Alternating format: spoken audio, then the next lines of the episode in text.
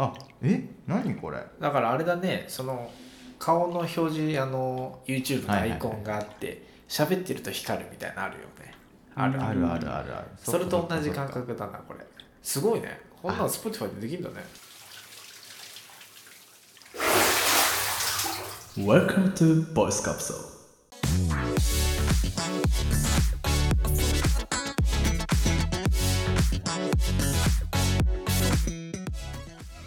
最近また新たなね人種を発見しまして。うわやばいそれもう。え？なそういうノーベル賞じゃないけどなんだそれ？そうそう。あの俺の知らない人種がいるなと思ったんですよ。うん。やっべえじゃんそれ。出会っちゃったんですけ人類どの大発見じゃん。どんなうん。どんな人種？渋谷のポスターに集まる人たち。なんだよ。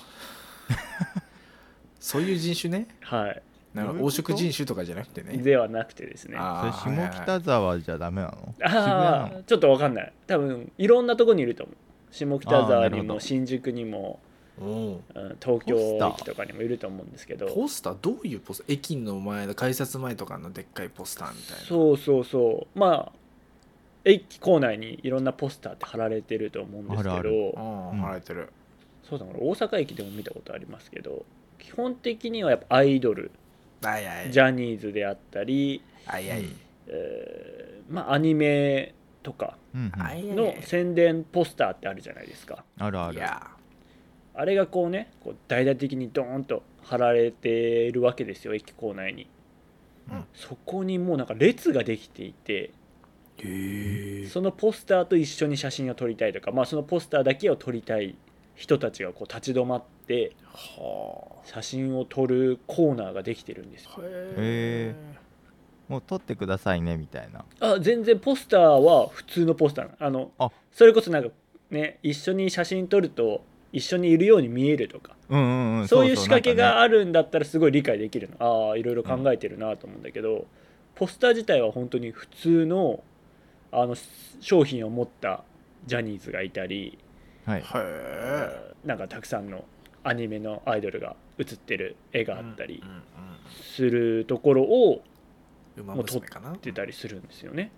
うん。でだから最近見かけるのはもうあの警備員さんみたいな人が立っていてはい。立ち止まらないでくださいとか。もうあの本当駅構内なのでね通勤時間とかもすごい人が通るんだけどもそこでこう撮ってるからちょっと前もね通りにくいとか、まあもちろん通勤ラッシュの時はやってないと思うんだけどちょっとそれがずれるとちょっとね前通っていいのかなと思ったりするというようなまあ人種がいるわけなんですよ。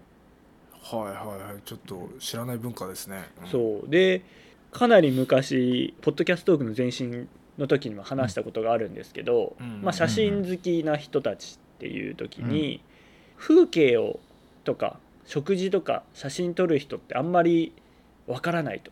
まあここ男性3人組、誰もそこはちょっと共感できなかった部分ですよね。ええ。そうですね。私たちとしてはね、うん。はい。あまりこう写真を撮らない人たちなので、ええそうですね。はい。えなんで撮るんだろうって言ってたんだけど、まあ、そこに俺はつながると思っていてなんでポスターの写真撮るのかがあまりわからないんですよね。ちょっとパッとはね、まあ、うん好きなアイドルが出てれば、そうまでそこに自分も映り込んで撮ってもらうっていうのであればまあちょっとねそっか。渋谷に来ました。イエうんうんうん。イ的な感覚であればわかるんだけど。ポスターだけ撮ってるってこと、あポスターだけを撮ってる人もたくさんいる。そうなんだ、うん。そんなん調べれば出てきそうじゃんね。いやそうなのだ。から俺思ったのはそれでダウンロードした方が うんごめんごめん。画質も綺麗だしうん。ねあの拡大だって自由にできるいや思うよ。のに、なんでポスターを撮るんだろうなと思って。だからもしかしたらそのアップロードされていないポスターなのかね。でもそんなものアップロードされてないものはもう我先にアップロードをしたがる人が出てくるもんですから。うん。写真あ誰かが綺麗に撮った写真をさ、ああねえねえねがえどうせ投稿されるんだからでそれを綺麗に枠切り抜いて、うん。余計なその枠の人が歩いてるとことかをピッて消してうん使えばいいだけですよ。と思うんですけどね。でもやっぱこうカメラマンとしての血が騒ぐんじゃないですか。えお多いなカメラマン。この角度から私は撮るとかなんじゃないですか。その僕らには理解できない部分。ー確かに。なんかそれで思い出したんだけど、うん。最近読んだ本で百田直樹さんのほうほうほ新相対性理論みたいな本があるんだけど、うう。んその中で書かれてたのがなんか昔の人その時はねあのラスコーの壁画について語られてたのかな。だからその昔の人がうん。なんか牛をこう狩る絵を描いてたんだって壁に。うんうんうん。でそれってなんでなのかなっていう時にその狩るっていう狩った時ってやっぱ食べ物が得られたから嬉しい瞬間じゃん、うん。確かに確かにだからその時間をなんか保存したかったからなんじゃないかと。はいはいはいはそう時間って絶対過ぎちゃうじゃん、いうん。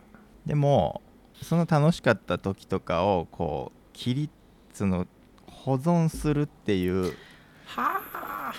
欲、はだからまあいつでも思い出してあの時の気持ちに戻るだっいたりとか、うんうん。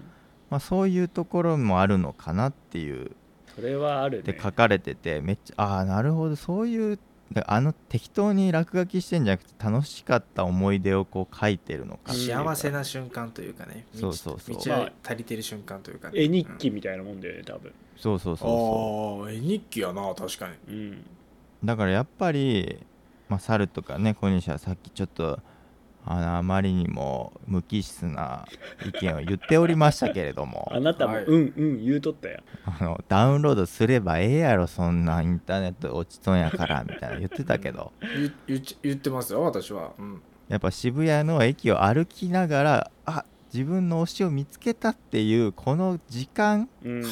感動っていうのをやっぱ今はまあねその壁画には描けないからさ、うん。確かにそこにの壁に書いちゃったらもう壁に書いちゃダメ。逮捕そう。渋谷の壁画なんてやっちゃダメだからさ。うん。だから多分そのね今の技術の写真っていうことでパシャってこう収めてあの時の感動感動した時間を保存しているんじゃないかなと。ああいいこと言うね。答えですそれは。思いましたね僕は。それ答えだわなんか確かに俺もこう写真撮らないとか写真撮る必要ないみたいな話をちょっと冒頭ね言ってしまいましたが、とはいえこう写真ホルダーに写真は残ってるわけですよ、うんですよね、ううんんうん。何か撮ってるわけですよ。ですよ。うん。でなんで俺はこれ撮ったんだろうみたいな写真もあるんですけど、うんうんうん。それをおっしゃる通りなんか別にね何を撮りたいとかうんではなくうん。ちょっとこう気分が上がった時にうん。写真、いやシャッターを押してる気がしますね。カメラマン人種ここにもおったやん。写真いやシャッターってもう完全にもう書き言葉みたいなね。いいね。あるーほどね。あーでもちょっとキャッチコピーじゃん。すげえ腑に落ちましたわ。全然新しい人種ではなくかんそう同じでしたやってたやんっていう、うん。そみんな一緒だったね。一緒だよみんな。俺のフォルダも楽しい思い出の写真でいっぱいだからそういうことよ。うん。うそうだよね。ぜひ皆さん楽しい時間はねうん。はい。どうにかこうにかして保存したいっていう欲があるんだと思うのでうん。素敵な写真を撮ってください。はい。というオープニングでした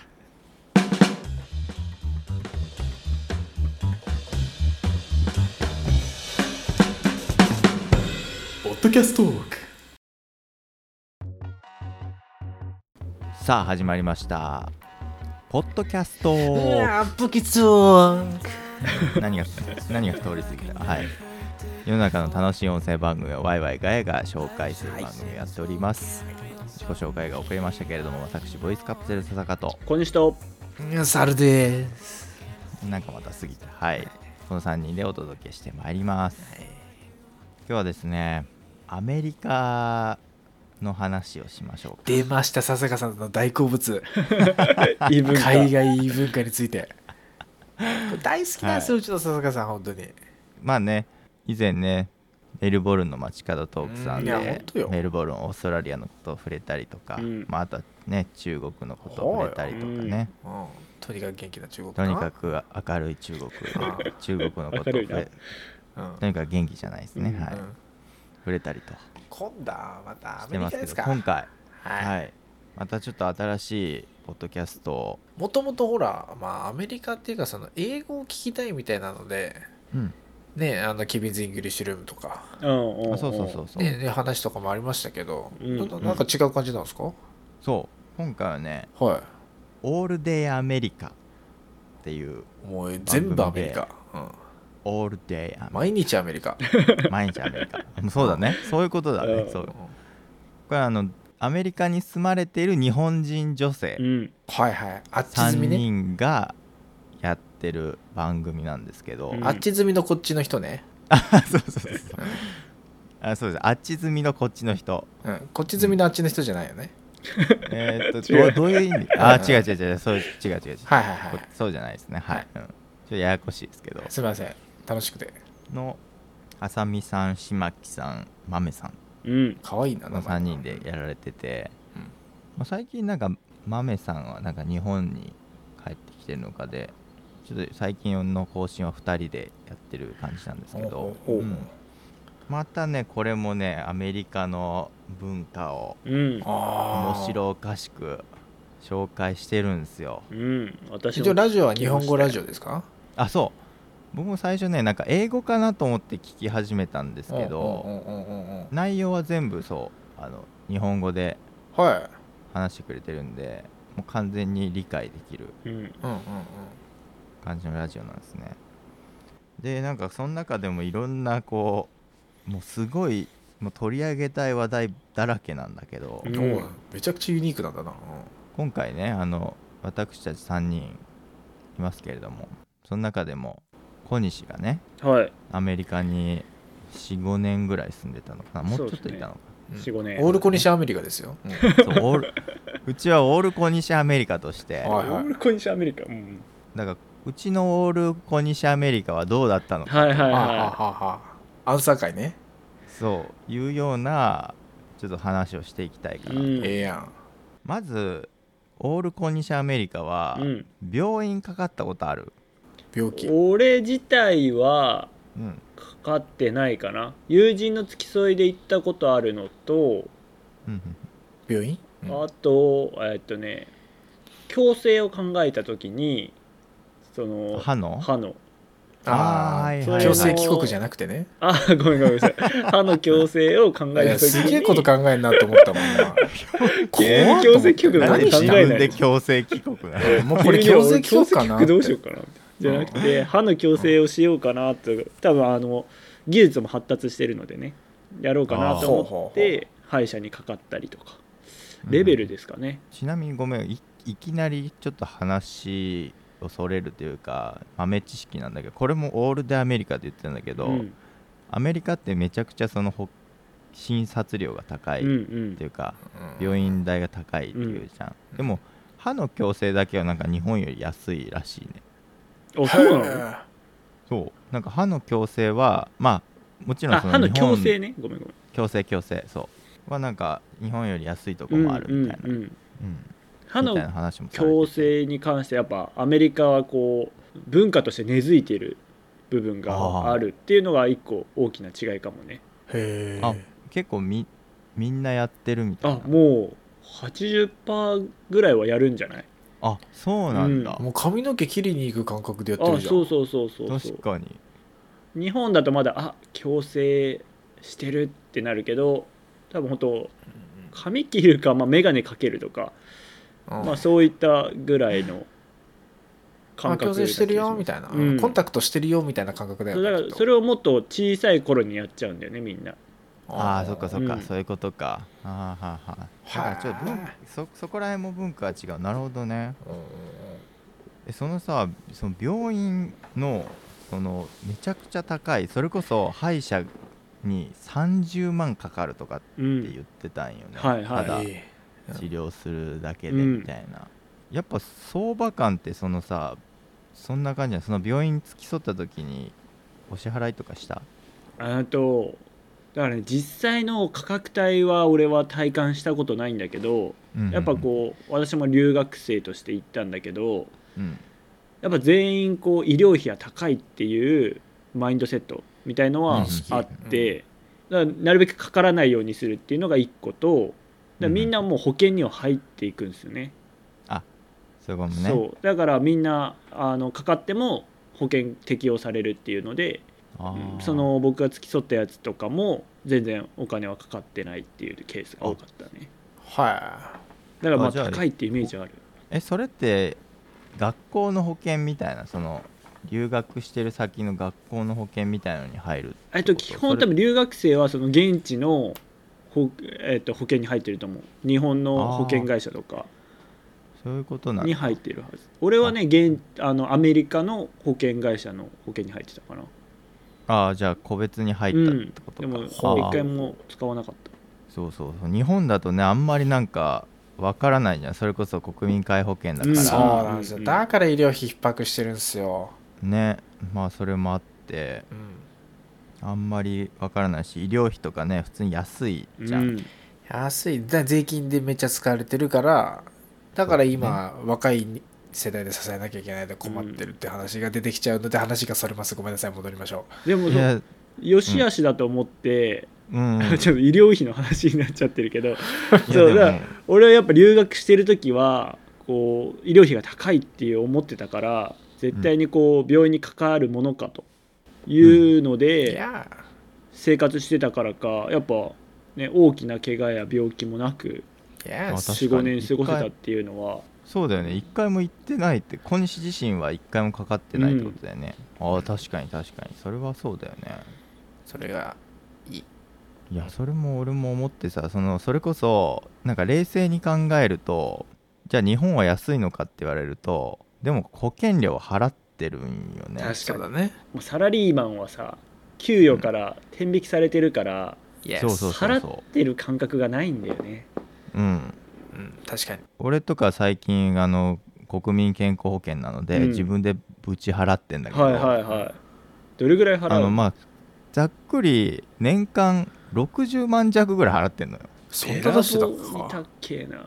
だからさそのオールデンアメリカ聞いて歯医者に30万かかるって聞いてやばって思ったんだけど、うんうん。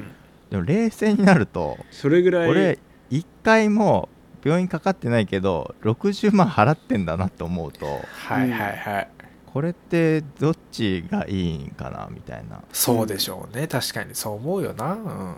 だからまあなんかアメリカの病院がなんか一重に高いから良くないとかそういう考えもよくなんかあんまりちょっと思考停止だなとうん。思わされたなと思って、うん、確かに。あでも小西はね病院にかかってないってことやっぱそれだけ意識うん。があれだよね、いやーめちゃくちゃ意識してた。自分で整えようっていう意識をね、日本でも今はそれをしてますよ。自分で整えてくれと。うん。ね。セルフメディケーションです。まあだからアメリカなんかこうあれなのかなジム確かにとね。かがあるとあったりとか。ジムとかサプリメントとかもすごめいっ、ちゃ売ってんでしょ、うん、普及して、やっぱサプリもなんか飲むっていうのが、まあ、日本も最近結構定着してきたけど数年前まではね、何飲んでんのみたいな、あったよね。風潮もあったと思うんだよね。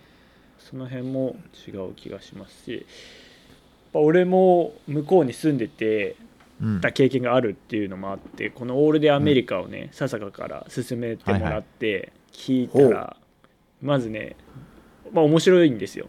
3人の掛け合いが。うん。うんで何が面白いかってうん。あのいい意味でですねめちゃくちゃみんな声でかいんですよ。これでもめちゃくちゃわかるなと思ってアメリカへ行くとね声でかくなるんですよね。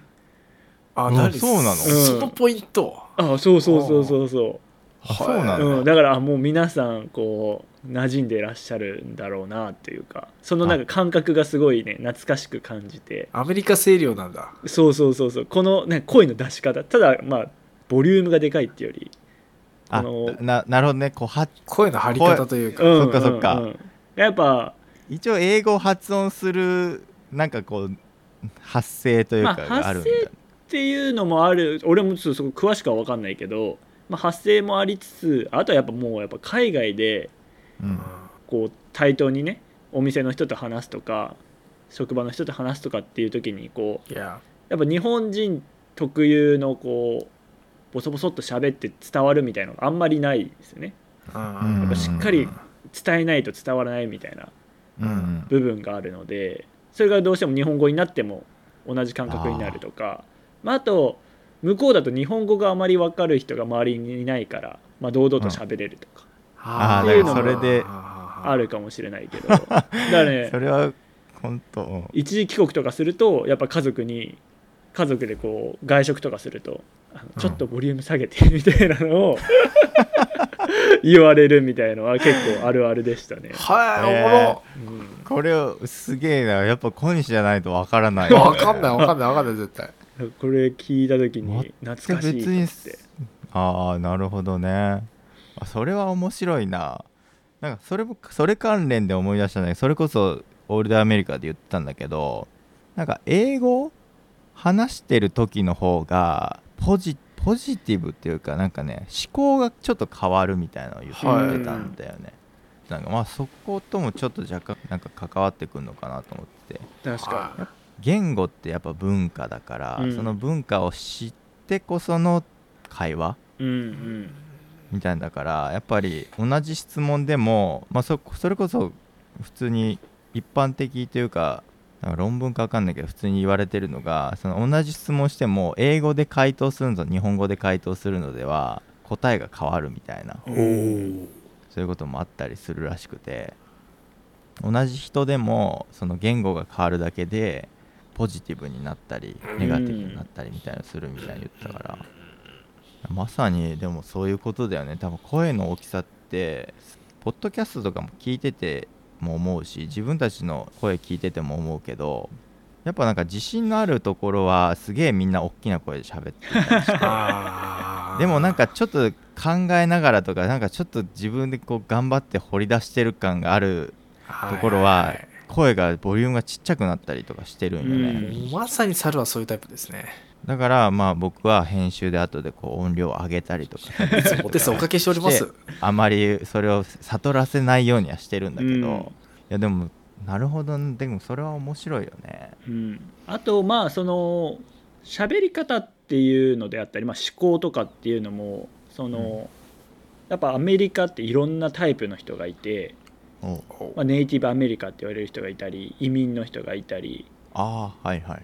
そまあね、日本人現地にいる日本人って言っても本当にもうネイティブの人もいたりそこで生まれ育ってる人もいれば、留学生もいたりこうやってあの旦那さんについてくる方もいたりとか、うんうんうん。まあいろんな人がいるので一概にこううん。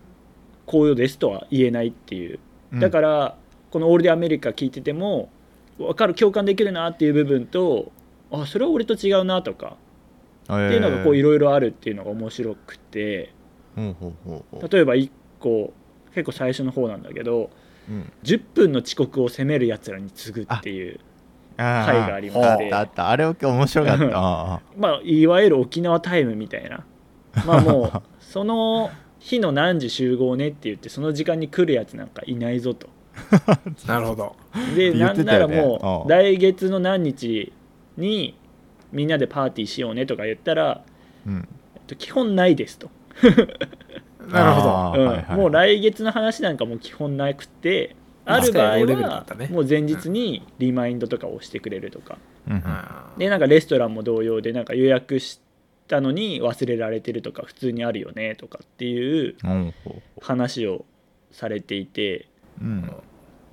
これもねやっぱねケースによってでその、まあ、基本的にはルーズでいいんだよねみんなそんなカツカツしてないっていう、うんうんそれはあのメルボルンの時にも話したと思うんですけどうんうんこう多少のねことはもうあって当たり前みたいなはいはいはい。でもそれを受け入れる体制があるっていうのはも。ちろんなんだけどそうそういうこともあるよねっていうね、マインドね。とはいえやっぱ仕事とかとはいえク。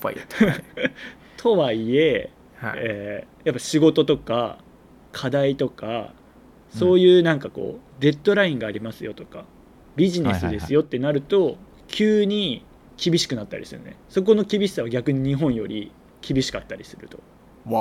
もうこの時間で終わりだからって言われたら日本だったらねいやーちょっとって言ってこう実はこんなことがあってみたいな感情的にねなってちょっとあだったらしょうがないとかっていうこともねあることもあるけど逆にアメリカはもうその辺結構厳しくてもう時間は時間だからさよなら。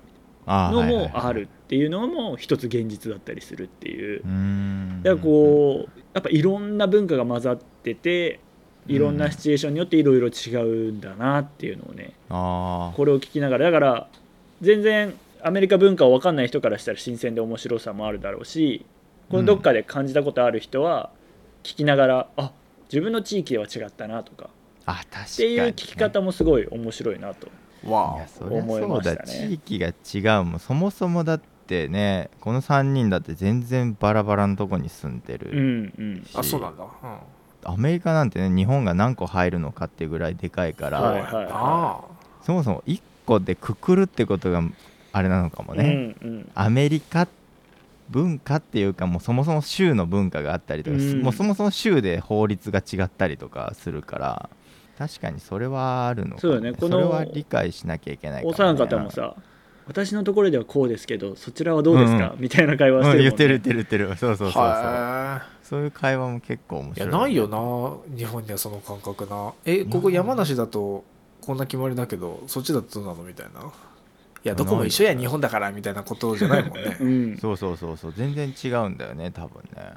あとねオールデンアメリカ聞いてて俺がすごいなと思ったのがですね、おお全部の回ではないと思うんだけどうん。たまにね私 Spotify で聞いてるんですけどうん。いや。再生するじゃないですか。うん。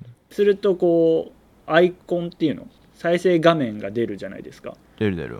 うん。それにそのアイコンが3人の顔が出てるんですね、うん。うんあで喋ってるとその喋ってる人のアイコンが光るんだよねアイコンで顔が光る。だから今誰が喋ってるかが目でも分かるっていう。ー何そのロジック。え？俺アップルポッドキャストで聞いてるから多分それなってないと思うんだけど。これ気づいたの小西しかいないんじゃないの？あできた。これこれ。なちなみにエピソードな？時差は一生慣れない。40エピソード40エピソード40あなるほどねあのゲームの配信とかのやつと一緒だ。わかった。それプレプレミアム会員じゃないのそれ。ああプラスプレミアムってことか。え今じゃない？40やった？40やったけど。あごめん出てきたわ。あの w i f i につないだら出てきた。おー。あえ？何これ？だからあれだねその顔の表示あのゲーム配信とかで3人1組とかでこうさ、パーティー組んで入ってる時に、うんなんか画面右の方に3人の YouTube のアイコンがあって喋、ってると光るみたいなのあるよね。あるうんあるあるある。あるそれと同じ感覚だなこれ。すごいね。こんなの Spotify でできんだね。ビデオポッドキャスト流してんのかな？あめっちゃあの話はそれてしまうけどうん。このこの方たちあのね Voicy もやってるし YouTube でも多分配信されてるんよね。あそうえー。な YouTube かは動画を上げられてるの？それとも？動画動画っていうか音声同じなんだけど。あ同じ音声を？そうそうそう。でそこでもしかしたら You- 俺 YouTube は見たことないんだけどそそのビデオを今アンカーってビデオポッドキャストっていうのが流せて、うん。うんうん。もしかしたらそそれでやってるのかもしれない。自分たちちょっと作って。はあ。ああなるほどな。これはすげえあれだな。いやおもろいよそれ。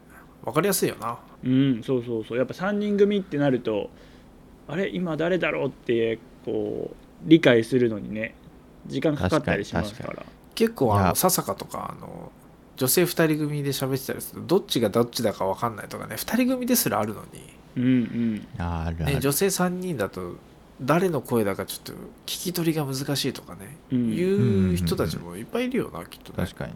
オールアメリカはね俺は聞き取れるけどね全然、うん。その誰が誰か分かるけど。今 YouTube 確認したらやっぱそあれだわ。同じような感じで流してたから、うん。多分 YouTube の動画のデータをビデオポッドキャストで配信されてるんだと思う。でほう。それをそのビデオポッドキャスト多分受け取れるのが多分 Spotify うん。なんじゃないかなと、あい。いな。なんか Voicy とかもやってたりとか。うんうんこうやって YouTube でも流してる場所はやっぱりあれですな。ワイらも努力せなあかんすな。う んまあそのどうしたいかにもよると思うけどな。あまあまあだからいやすごいなと思って。いろんなポッドキ知らなかャった。ストを聞くと刺激を受けますねそうだね本当に。今日はすごい意外な発見がいっぱいあって、ね、まだまだねいっぱいいろんなズボラ界とかね、うん。あとチップの話も面白かった。なんかそれこそあんまり日本人ってチップ文化知らないじゃん、逆にだから払わないこういう時は払わなくていいんじゃないみたいな話してて、うんうんうんそのなんかその失礼なことされたとか。